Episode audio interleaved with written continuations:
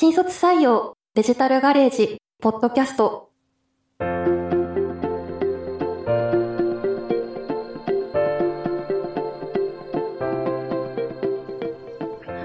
こんにちは。株式会社デジタルガレージ人事部の石橋です。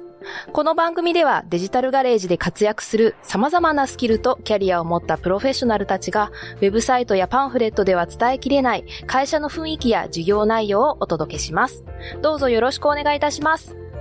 第4回目の今回は、先輩社員のキャリアストーリーがテーマです。デジタルガレージには複数の事業を経験しながらキャリアを形成している社員がおります。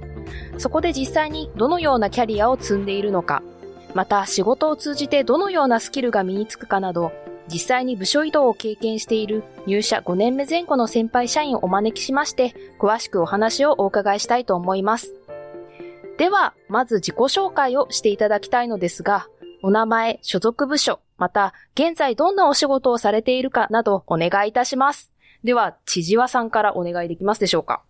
はい、え、千々和よしきと申します。所属部署はスタートアップの支援を行っている組織に属しておりまして、主に、えー投資を行っている部,、えー部署と、えーシードアクセラレータープログラムという短期でのスタートアップの成長支援を行う部署に、えー所属しております。担当業務としては、えースタートアップ支援ということなんですけども、具体的に、えー少しお話しさせていただきますと、えースタートアップの面談から投資実行に至るまでの業務であったりだとか、投資後のモニタリングに関わる業務に携わっております。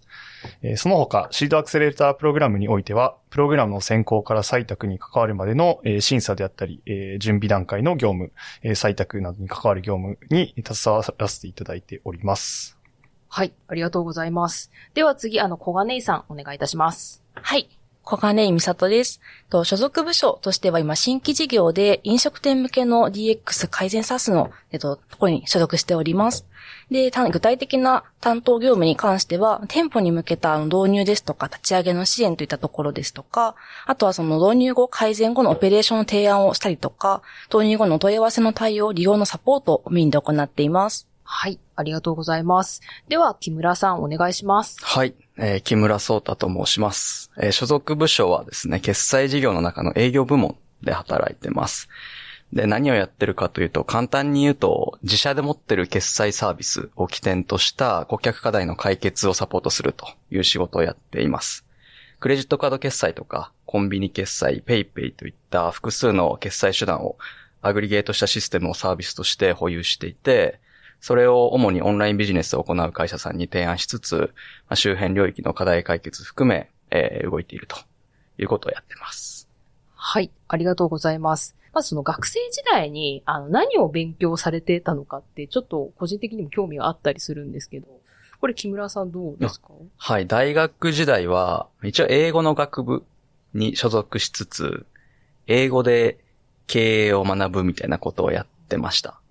で、大学の3年時から1年間ですね、アメリカのボストンに交換留学に行っていて、えー留学先では、まあ、引き続き経営と、うん。あとはコンピュータサイエンスのダブルメジャーでいろいろ講義をとって勉強していたっていう感じですかね。なるほど。ありがとうございます。千々和さんとどうですか？そうです。あの、大学の時はアメリカに留学しまして、えっ、と、まあ、幅広くですね、あの、最初経営、経済も含めて、リベラルアーツを最初の2年間で学んで、その後、あの、経営学部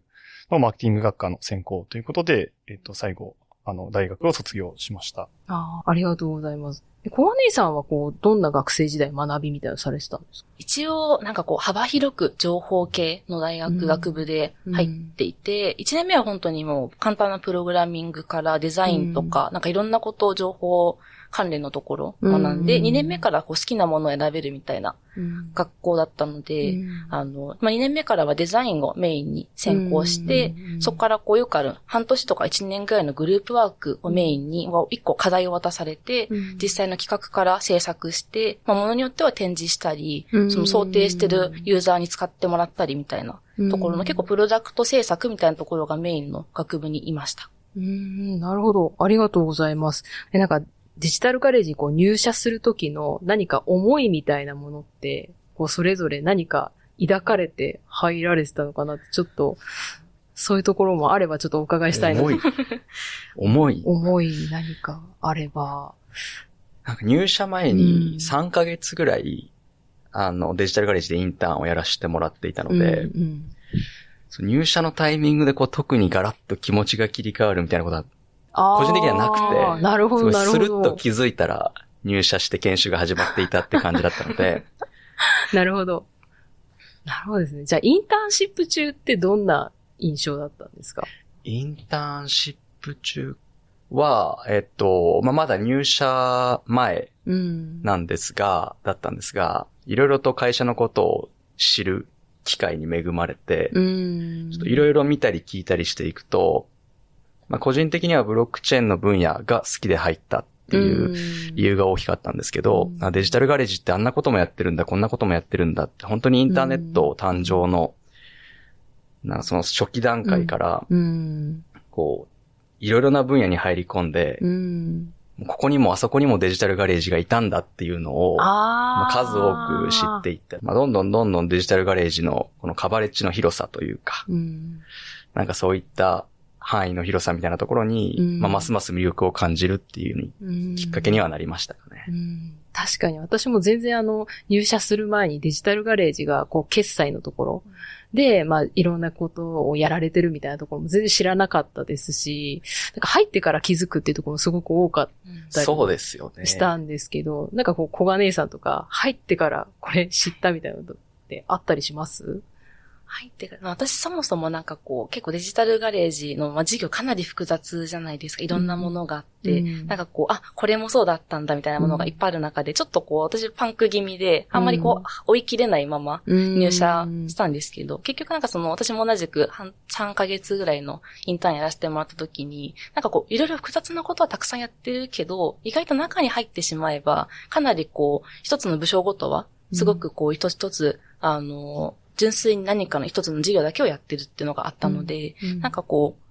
そうですね。一番初め思った時はその複雑でわかんない、うんなんだろうっていうところから、逆にこう中に入ったことによってうん。意外とそんなに複雑でもないんだなっていうところがが一番のなんかこう気づきというか分かったことかなって思いますね。確かに学生目線で周りから見てると、会社ホームページ見ても IR 資料って感じで、結局この会社は何をやってる会社なんだっていうのが。当時わからなかった記憶がすごいありますね。意外とインターンとかで入ってみて、あ、このなんか結構自分のイメージしやすいというか、あ、うんこういうことしてるんだ、みたいなことが、うん結構身近な先輩の作業の内容だったりとか、業務の内容を見させてもらって、理解できたっていうところは結構大きかったかなって思いますうね。ん。ありがとうございます。え、地上さんはどうですかそうですね。私もその、あの、面接の合間にも、あの、社員さんの方にこうお話を聞く機会とかを、あの、人事の方に作ってもらったりしたんですけど、まあ、いろんな方の話を聞いて、皆さんこうオープンというか、あの、興味を持って話を聞いてくれるっていうのがすごくあありましたし、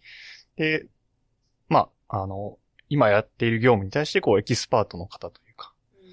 の印象がすごく受けてですね、なんかこう好奇心を持ちつつも仕事にこう、真面目に取り組んでいらっしゃる方が多いのかなっていう点で、こう、まあ、社員の方と話すうちにですね、まあそういった、あの、好奇心を持ちつつも、こう、頑張っていける人が、こう、集まっている会社なのかなっていうような印象は全体的に受けました。確かに好奇心旺盛な人すごい多いなっていう気がしますが、ちょっと次お伺いしたいのが、こう、キャリアをこう、歩んできたところみたいなところをちょっとお伺いしていきたいななんて思うんですけれども、もう皆様ですね、あの入社後から今まで、なんかどんな部署で、なんかどういうことをされてきたのかっていうところをお伺いしたいんですけれども、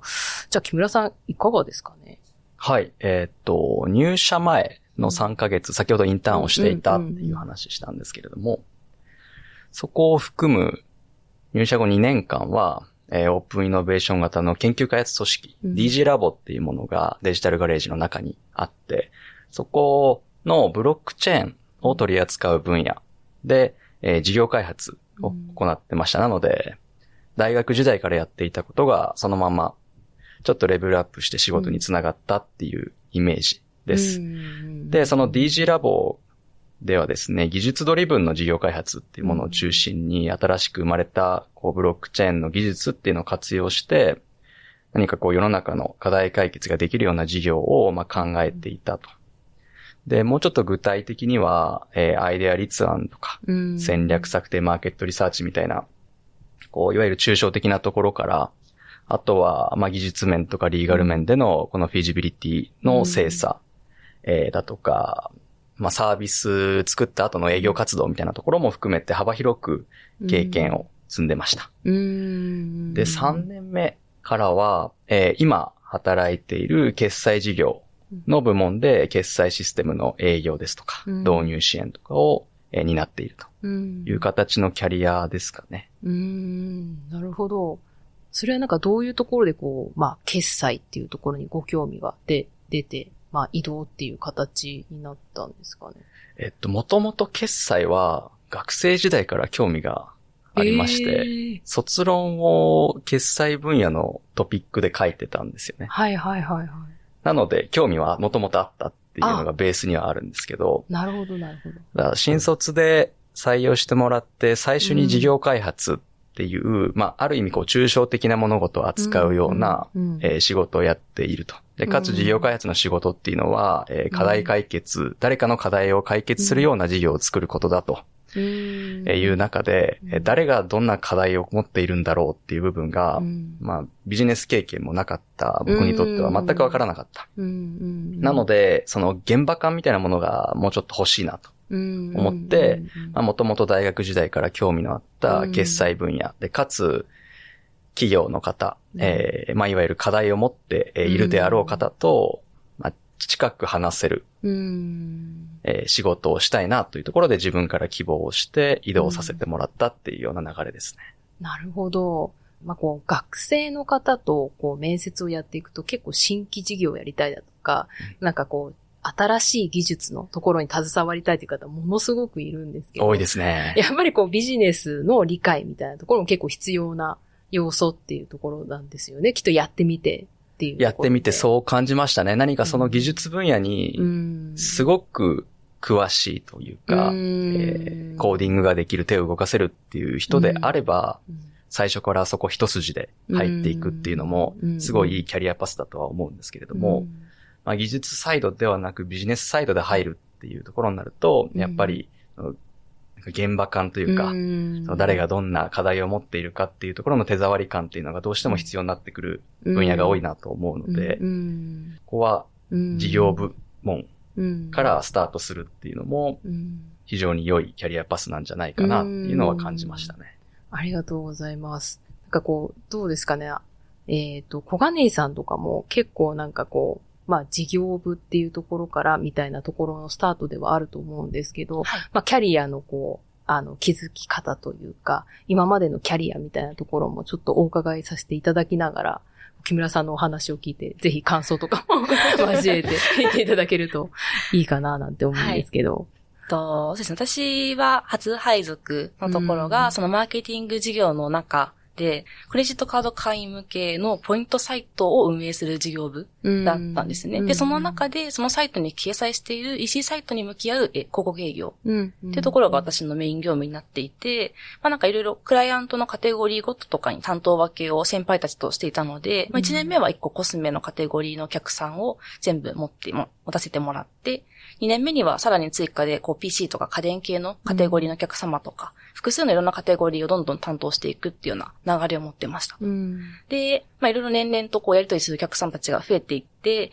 で、定期的に提案をするお客さんだったりとか、こう初めて提案して、初めましてっていうこうところで、あの、商談を行うお客さんもいっぱいいる中で、うんこう、いろんなタイミングのお客様に提案する機会を持つっていうところができたんですけど、やっぱ広告って、こう、提案するところが、まあ一番ピークって言うとあれですけど、お客様が決めてもらって、その先ってあんまりこう、関与することが難しかったり、実際それを見てお客様が買ってくれるかどうかっていうところが、ちょっとなんかこう、私のやりたかったことうん。と、なんかもっと最後までうん。まあ、ちょっとなかなか広告営業だと、そのお客さんにじゃあ買ってくださいって私が言いに行くわけじゃないので、うんまあ、そこができないなっていうところうんを、まあ一緒3年間在籍する中で、うんこうやりたかったこと、お客さんのサポートをしたかったっていうところと、うん今だとちょっとこう最後までサポートができないっていうところうん。のこうギャップというか、うん。なんかこう今のところにい続けるとそこまで自分がやりたいことが全てできないみたいなところはあったので、うんそういう意味でこう今の4年目からうん。あの、今の、あの、新規事業のところに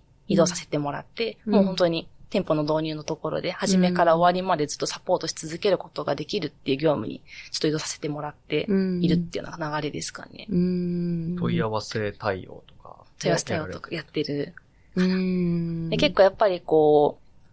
緊急でやっぱ連絡来ることが多いので、いかにそのお客さんの対応に対して、うん、こうすぐに解決させてあげることができるかとか、こう丁寧な返答ができるかみたいなところうん。が一番やっぱ重要で、うん今のところ結構いろんなお客さんから、すぐに返事返してくれるから嬉しいとか、うん。なんかこう、丁寧な対応してもらえて助かってるみたいなコメントはもらえてるのが、ちょっと嬉しいポイントというか、ん。やっててよかったなってちょっと今思ってるところですうね。ん、なるほど。なんかこう、まあ、木村さんと比べると多分なんか逆だったのかなと思って。そうなんですよね。なんかい、あれですよね、移動の仕方がちょっと逆というか、木村さんの方はこう、新しいところから入って、事業部、まあ、あの、決済っていうところに行って、で、小金井さんはこう、マーケティングっていうところに行ってから、こう、新規系のところに行ってみたいなところがあると思うんですけど、そうですね。どうですかね？こう、やっぱりこう、事業部？その、まあ、マーケティングでのこう、基盤みたいなところって、やっぱり役に立ったりとかってするところってあります？私の、こう、自分の元々のまあ考え方だったりとか、うん。っていう重いところ部分でも、うん。やっぱりこう、事業部から新規事業へっていう流れは、私にはすごく合ってたかなと思ってて、やっぱりこう、一番初め社会人になった時何も正直分かってないじゃないですか。うん。いかにこういろんなインターンをしてたりとかしてても、うん。やっぱり本当にその業務の中に入ってなかったりするので、ん。そういう意味でこう、一、こう、社員としての考え方もそうですし、さらに言うとこう、もっと部長だったりとか考えてるようなこととかをうん理解した上で、その新規事業に行って、自分もそうう、ん一つのこう社員として、プラスいろんなこう目線で、うんものを見れるっていうところに関して言うと、やっぱりこう、私は事業部から勉強した方が良かったんだなっていうことを、後からまあ振り返ってですけど、うん思いましたね。なるほど。ありがとうございます。そんなお二人の話を聞いて、次、千々和さんいかがでしょうか？そうですね。私はその小金井さんに近いパターンの移動を経験してまして、うん。最初に事業部を経験して、えっ、と、今スタートアップの支援っていう形でまたちょっと違う、えー事業に携わっているような、えーうん。キャリアを今歩んでおります。で、最初の、まあ、2年半ぐらいですね、うん。私、そのマーケティング事業に行ったんですけども、えっ、と、小金井さんとはまた違ってですね、まあ、いわゆるこう、広告代理店事業みたいなことを、うんうん。えー私は担当させていただいておりまして、特にその、アプリですね。うん。皆さんがあの動画配信アプリであったりだとか、えっ、と、SNS とかでこううん。広告が出ていると思うんですけども、うん。そういった広告の、えー配信に携わる、まあ、提案であったりだとか、えーうんまあ、配信の分析であったりとかっていうところを、えー担当させていただいておりました。うん。で業務については、あの、非常に多岐にわたってですね、最初にあうん。の、クライアントの、こう、元に赴いてですね、あの、予算があるんですけども、その予算と、えー彼らの、まあ、目的ですね、ゴールに応じた、えーまあ、最適な配信プランを、こう、て提案したりだとか、うん。えーあとはその配信設計をした後に、こう、配信を実際にやってみて、じゃあその効果を見ながら、どういうふうにこう、配信をこう、あの、効率化していくかっていう、まあ、運用に携わる部分ですね。うん。でその後に、えっ、と、実際その結果をもとに、じゃあ次どういうふうな、あの、施策を、えー打っていくかっていうような、こう、まあ、分析と提案のところっていうところも、えー担当させていただいておりました。うん。うんなので、私は、あの、そうですね、あの、向き合いが、えっ、と、アプリを持っているお客様の、えーマーケティング担当の方とか、デジタルマーケティング担当の方だったので、まあそういった、こう、現場の方々、クライアントの、として、えっ、と、マーケティングに関して、こう、課題をお持ちいただいているお客様と、こう、直接話す機会ができたので、まあそういった、こう、まあ、事業に対する理解と、まあ、どういった課題を抱えているかっていう、まあ先ほど木村くんが、あの、言っていただいたようにですね、まあその、現場の、こう、現場感みたいな、うん。ものにこう触れられたっていうのが、まあ私も小金井さんと一緒ですね。あの、非常に、あの、なんですかね、事業を理解する上とか、こううん。イメージを持つ上で非常に、あの、重要な経験になったなと思っています。なるほど。ありがとうございます。まあ、ちょっとあの皆さんこう、あの移動されてっていうところで、まあ、環境が変わるってなると、結構まあ大変な部分っていろいろあるんじゃないかなと思うんですけど、なんかどんなこう大変なことがあったよとか、なんかどういうふうにこう乗り越えたよとか、なんかいろいろあればちょっとお伺いしたいなと思うんですけど、小金井さん何かあります？そうですね。特に私のいた部署のところは結構もうなんかね、年季が入ってるってたらあれですけど。だ から結構もう長く安定したサービスをずっと提供できている部署に配属させてもらえたので、もうすごく何か困ってももともとこう過去事例がありますとか、っていうところで、こう、過去を振り、あの、遡って見ることで、この対応仕方が分かったりとか、あとは相談できる先輩がいたりっていうところで、すごくこう、何か問題が発生しても、確認し合える環境だったっていうところなんですけど、やっぱ新規事業って、あの、誰もそのあたり、まあもちろん新規なので一切ないっていうところで、まあ業務フローから全てを一から構築する必要があったので、しかもそれを気づいた人間がやらないと、はいはい、その、誰もやらない、気づかないっていうところがあって、そこがすごくこう、自分の本来担当するであろう業務以外にも気づけば、うん、私は結構サポート寄りのことをやってるんですけど、営業資料がないからじゃあ作るか、みたいなところだったりとか、ん。なんか本来私があまりこう知識が乏しい部分も、じゃあ実際営業担当やってるメンバーに話聞きに行って、こうどういう話題とか資料を作ったらお客さんはこう、あの、満足してくれたりとか、興味持ってくれるのかなみたいなところをキャッチアップしなきゃいけないっていうところが結構今までの所属していた部署にはない行動をしなきゃいけなかったので、そこは結構大変だったっていうところですかね。なるほど。確かにすごくわかりますね。僕の場合が逆ああ、そうですよね。ああ、なるほど。まさに同じようなことを思っていて、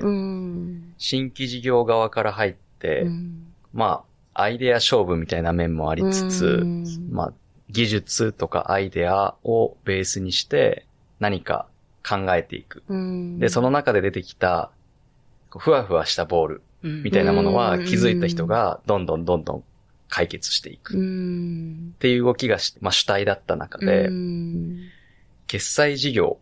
に移動をすると、あの、まあ、それこそ、小金井さんの、まあ、元いた部署と同じぐらい年季が入った、まあ、歴史のあるですね、システムを保有している部署になるかなと思ってるんですけれども、かつ、決済業界が、あの、国からの規制だとか、もう、ま、厳しい業界、かつ、24時間365日止まっちゃいけないっていうことで、まあ、電気、ガスに近いインフラみたいな要素もある中で、提案できる幅っていうのが、うん、まあ、決まっていたりすることも、うん、できるできないが結構明確に決まっていたりすることがあります。で、その中で、その中でも、できる限りクライアントの課題解決に向けていろいろなことを提案していかなきゃいけないと。いうところで、これまでは、こう、ある意味、アイデアベース、アイデア勝負でやっていたところから、ちゃんとルールが決まっている。中でも、こう、できる限り背伸びをして、え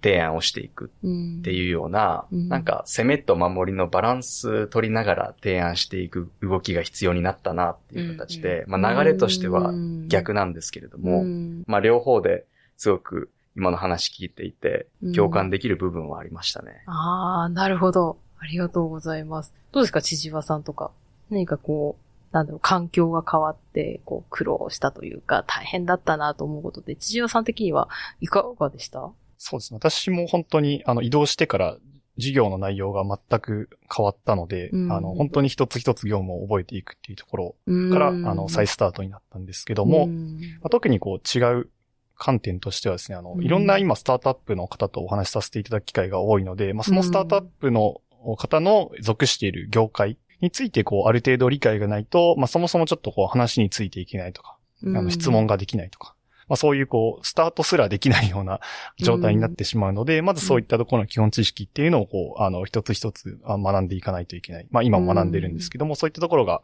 あの、すごく大変だったなっていう印象があります。あともう一個がですね、あの、ちょっと、あの、業務の視点についてのお話なんですけども、これまでそのマーケティング事業の中では、えっ、ー、と、まあ、クライアントの、えっ、ー、と、アプリを、えー、まあ、プロモーションという点からどういうふうにこう、サポートできるかっていうような形で、えー、業務をずっと行っていたんですけども、今はよりこう、事業自体をですね、こう、より俯瞰してみるような立場になっておりまして、うん、そのサービスの設計であったりだとか、見せ方、えー、以外にもですね、まあそうい、うん、その事業自体がどういうふうに、あの、課題を解決していったら成長するのかとか、どういうところまで持っていけば、あの、皆さんにこう、より手に届くサービスになっていくか、みたいなところを、こう、スタートアップの方とお話ししたりするので、まあ、ちょっとこの事業に対する見方の視座みたいなところが全くこう違う業務に今なっているので、そういった大変さも最初は、あの、ありました。マーケティング事業で相対しているお客さんって結構大きめの企業さんが中心だったのかなって勝手に想像していて。はい。で、逆に今やられている仕事って、どちらかというとスタートアップ向き合いが中心なのかなと思うんですけど、企業規模というか、そこで何か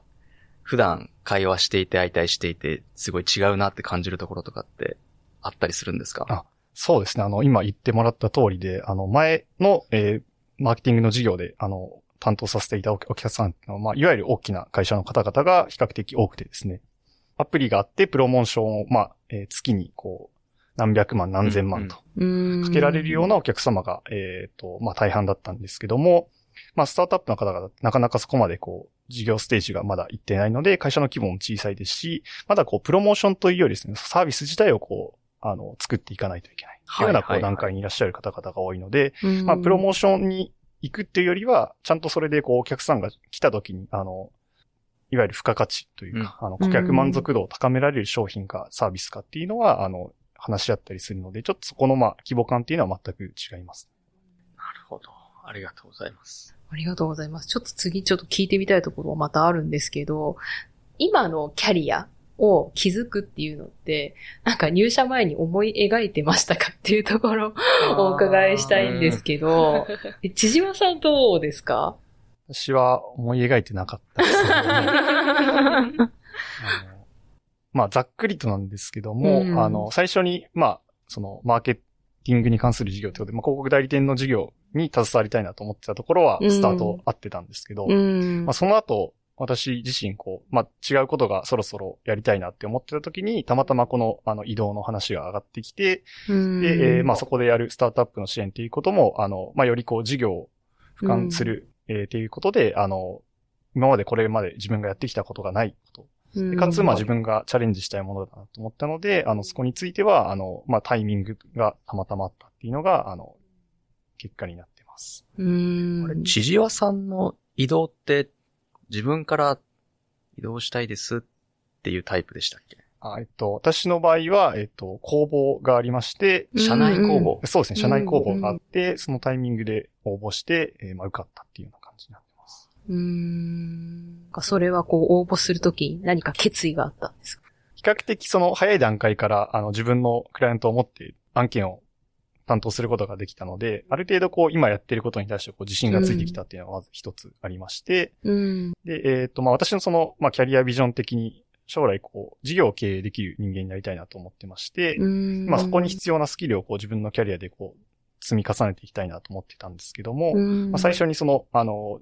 事業の現場の方々と接する機会、うんで、マーケティングについて考える機会っていうのがあったので、ちょっと別の観点からその経営に携わるう仕事がないかなっていうのをちょっと自分の中でこう、模索してた時期にたまたまそういった公募のお話があったので、まあ、そこにうんあの応募させていただいたっていうような流れになっています。うーん。え、小金井さんはどうですか？その入社の時にこう思いあ描いていたこうキャリアと、こう、まあ今まで歩んできたキャリアっていうところで、なんかどういうふうに考えられてますか？そうですね。一番初め、そもそも広告系代理店チームに行きたいっていうところから入って、まあ、近いけどちょっと遠いとところに入ったってのもあって、で一旦そのままもう業務を一旦ままやってみて、こう、まあ、どっかで気づくことがあるかなぐらいの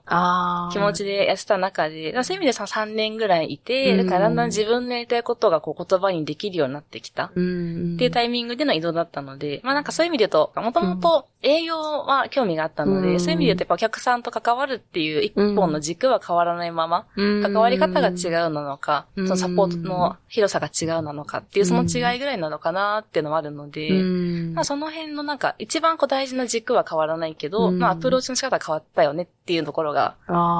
違うところですかね。やっぱ結うん局業務してる中で、あの本とかネットで調べても出てこないものを業務で、結うん局業務の中で勉強するみたいなところが多いので、ななんかこう、あんまりガチガチにも考えてなかったからこそうん、転換は効いたかなっていうのをちょっと思いましたね。なるほど。ありがとうございます。木村さんいかがですか？僕はですね、いや、あの、ぶっちゃけ想像は全くしていない。でもやりたいことできてたよね。やりたいことはできてますね。うんなので、うん運よく、うん多分自分の専門性もあって、その部署に配属をしていただけて、で、そこでやっていったものの、うんやはりこういうところ足りないよな。ああいうところももうちょっと勉強したいなってていう気持ちが出てきて、うん。そこから、まあ移動させてもらっている。うん。で、そのうん移動することとか、移動先の事業とかは、うん。正直想像していなかった。うん。入社前の自分はこういうところに行ってっうん。ていうことはうん。全く想像してなかったので。けれども、その、まあ、最初に配属してもらった部署でやる中で、うん。いろいろ足りない点が出てきて、うん、それを埋めるために移動したっていうところまでは、結構自分の中でも軸は通ってるのかな。うんあー思います。うん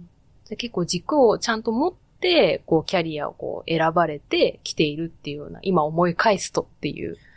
うん今その思い返すと時はね、そうですね思ってないけどね、多分。うん 経験してみるとちょっとそうだったかもな、みたいな。そうですね。うん振り返ったらそうだったみたいなのが。うーん。ありがとうございます。多分なんかこれ聞いている方たちって、こう自分はこういう風にキャリア築きたいな、みたいな風に希望をいろいろ考えている方いると思うんですけれども、なんかそういったキャリアを築くために、なんかこれするべきだなとか、何かこうアドバイスみたいなところをするとすると、どんな言葉が、アドバイス。なんかそうですね、やりたいことが決まっているんであれば、それはそれで素晴らしいことだし、まあ、うん。決まってないんであれば、なんかその、ベクトルみたいなのを持っていればいいと思っていて、なんか、そこに向かっていけば、まあ、多少、なんか、前後左右しても問題ないかな個人的には思っていて、なんか、それってさっっき小金さんが言ったように、こう、その場し、その場でやっていたとしても、やっうん。ぱ5年後、10年後振り返ると、ああ、やっぱこの方向で合ってたんだなとか、うん。この方向に進んでて、やっぱ自分の思ってる通り来てるなっていう確認ができるので、うんなんかそのベクトルだけでもあると、なんか、すごく、この先考える軸としては、なんか楽になるのかなと思います。うん確かに。で、それがなんか、ちょっとずれてるかもしれないっていうところがあったら、誰か周りの先輩が優しく正してくれる気がして、うんうんうんうんそこの安心感はありますね。だから自信持って、やりたいことはやりたいとうんうん言うと。なんか興味なくても、なんか一回やってみるみたいなのはうん。大事かもしれないですね。なんかう、んその中で実はやってみたらなんか、あこの方向だったみたいなのがあるかもしれない。うん。私はこの会社しか働いたことないし、あの、部署移動も一回しかしたことないですけど、やっぱその、うん。キャリアに多分正解はないと思うので、うん。その人がうんその業務をすることっては見えてくる視点。なんかこういうことをしたいって思ってて働いてるから見えてくる視点って多分あると思うので、なんかいろんな経験を積むっていうのも一つあの、いいことだなと、あの、個人的に思ってます。うんなんかこうさっき木村さんからこう、まあ何かあったら周りが正してくれるみたいなとこあったと思うんですけど、なんかこのまあ先輩だったり周りの人のなんか言葉とか何か印象に残ってることってあったりします？新規事業開発の部署にいたときに、まあ、ブロックチェーンを主に扱ってたんですけど、そのブロックチェーンっていう技術をベースに何かしらアイデアを立案すると、どうしても大喜利チックに。アイデアをどんどんどんどん出して、あれはいい、これはダメみたいなことをうん考えてしまうことが多かったんですけど。だからその時に、え当時の上司の方が言ってくれたのが、まあうん事業、事業というのは誰かの何かの課題を解決するものであるべきだとうん。いうことを言ってくれて、それが、まあ移動した後も含めて、うん今自分のこう頭にずっと残ってる言葉で。すね。いいですね。なんか、お二人はいかがですか？なんか今も、なんかこう、記憶に残ってる、何か言葉だったり、やりとりだったり。はい。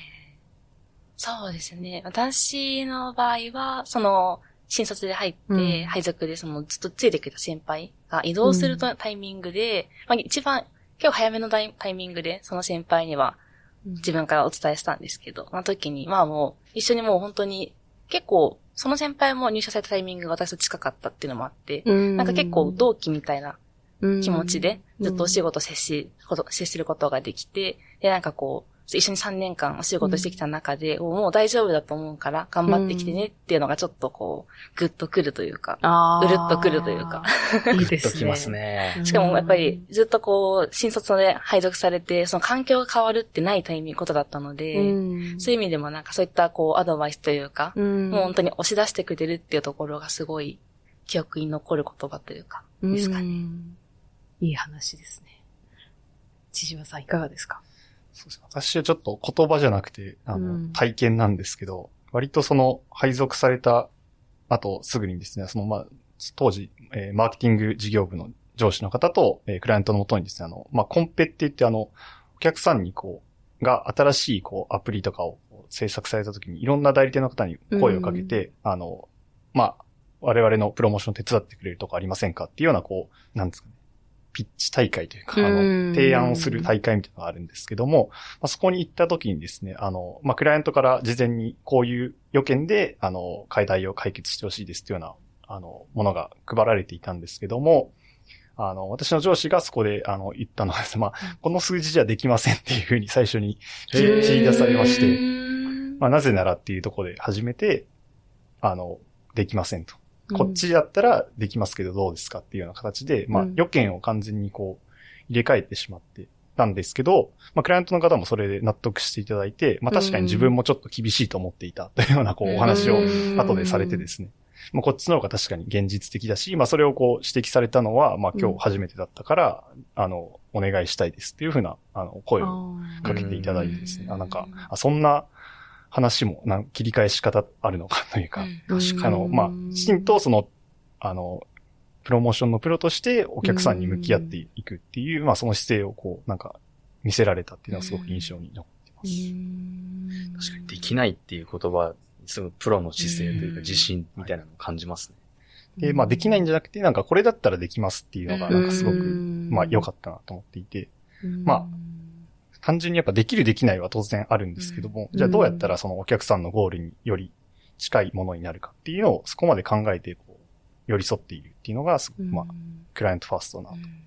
印象に残ってます。うんありがとうございます。なんかこう、日々いろいろ、まあ学ぶ瞬間だとか、学ぶ言葉だとかいろいろあると思うんですけれども、まあこれから自身のこう、キャリアをどういうふうに、あの、やっていきたいかみたいなところの部分って何か皆さん今考えられていることってあるのかってところをお伺いしたいんですけれども、小金井さんいかがですか？はい。一応、その今、割とやりたいことができてるっていう中で、一応この SARS 系の今の私のやっているようなことって、まあカスタマーサクセスみたいな名前も一応ついてはいたりするので、うん。っていうところ今、あの、結構メインはお客さんへの問い合わせの対応だったりとかするので、もっとこううん自分からいろんなお客さんに提案をしていくって、もっとこう働きかけていくうん。動きができるようになりたいなっていうところが一個あるっていうところと、あとはもし、まあ、今後もデジタルガレージでずっと新規事業をろ考えて補足してっていうことをやっていくと思うので、うん。その中でこう、やっぱサポート周りだったりとかの知見を持ってる人として、こう関与できたらいいなっていうのは一個。ありますね。あとは一応、あの、ライフスタイルは変わっても、長く働きたいなっていうのをずっと一番の目標というかね、考えてるところなので、うん。まあなんか今楽しいって思ってるそのオペレーション関係をマネジメントするみたいなところとか、さっきのあの新規事業がさらに発足したらのところもそうですけど、っていうところに関われたらいいなっていうのはちょっとうっすらと思ってる。まあちょっともしかしたらこれもまた配属の時みたいにガラッと変わるかもしれないんですけど、現段階はそこが一番こうも考えてることですかね。まあそうですよね。これだけまあ多岐にわたるこう事業みたいなところがあるので、まあ経験していくうちに目指すところが変わるみたいなのうん結構あるかもしれないなっていうのも個人的に思ったりはするので、確かにありがとうございます。木村さんどうですか？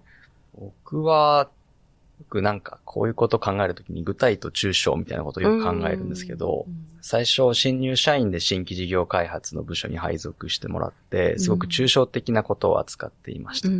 で、もうちょっと具体的なことを知りたいな、経験したいなと思って、えー決済事業の営業部門に移動させてもらって、すごく具体的なこと、えー具体的な知識とか経験を身につけることが、まあ、だんだんできてきているかなとは。思ってますなので、今後のキャリアっていうところで言うと、その具体的な部分の知識を持って、もう一回抽象寄りに戻っていくというかはいはい。それをすることによって、今までは、こう、ふわふわしててよくわからなかったもの、がうんクリアに解像度が上がっていくんじゃないかな。そうなってくると、もっと楽しいと思って働ける範囲が増えてくるのかなと思ってるのうで、んそういったキャリアを築いていきたいなってうん、今なんとなくですけど、思ってます。面白いですね。最初こう見えなかったところも今の自分だったら見えてくるかもしれないみたいなところもありますよね。うそうですね。ん。ありがとうございます。じゃあ、千々和さんはいかがですか？そうです。私も木村くんと違くて、その具体と抽象みたいな考えがすごくあの共感できるなと思ったんですけど、まあ、最初は私そのマーケティングの事業部で、まあ、あの、具体的な業務っていうのを携わっていたので、今またより俯瞰してですね、その事業全体をこう見ていくっていうような、あの、仕事をさせていただいてるんですけども、まあ、すごく今の仕事楽しいですし、あの、まだまだこう経験したいこともありますので、今はですね、まあ、とりあえずこの業務にこう一生懸命やっていきたいなと思っておりますし、あの、スタートアップの方々からもですね、あの、一人の、まあ、投資家として、こう、なんですか、認知されるような存在になっていきたいというふうに思っております。うん、ありがとうございます。そうですよね。スタートアップっていうところだと、結構、あの、やることも、なんか余計にこう、範囲が増えてみたいなところで、結構身につけないといけないスキルも、いろいろいろいろなんかこうやっていくうちにまた出てきそうなイメージもありますね。そうですね。まあ本当足りないことばかりなんですけど、まあ一つこの会社のいいこととしては、やはりグループとしていろいろな会社がいたり事業をやっていたりするので、まあそういったこう、スペシャリストの方が周りにいるっていうのは一ついいことかなと思っています。なので。わからないことがあったら聞く先が必ずあります、ね、そうですね。なので私自身がその会にならなくても、その一人と連れてくるっていうことで、まあ解決できることっていうのがあるので、まあそういったところを今は地道に頑張ってるっていう感じですね。ありがとうございます。ではですね、はい、私からの質問は、はい、以上となります。皆様が、あの、キャリアですね、気づかれているご様子が、あの、伝わってきました。ありがとうございます。ではですね、あの、今回の番組進行をですね、人事部の石橋が担当しまして、先輩社員のキャリアストーリーについてお話しさせていただきました。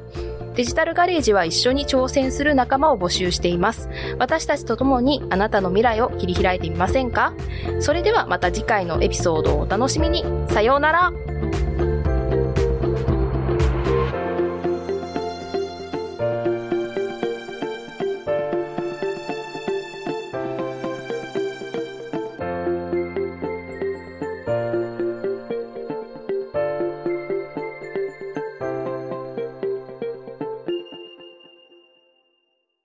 New Context Designer, Digital Garage.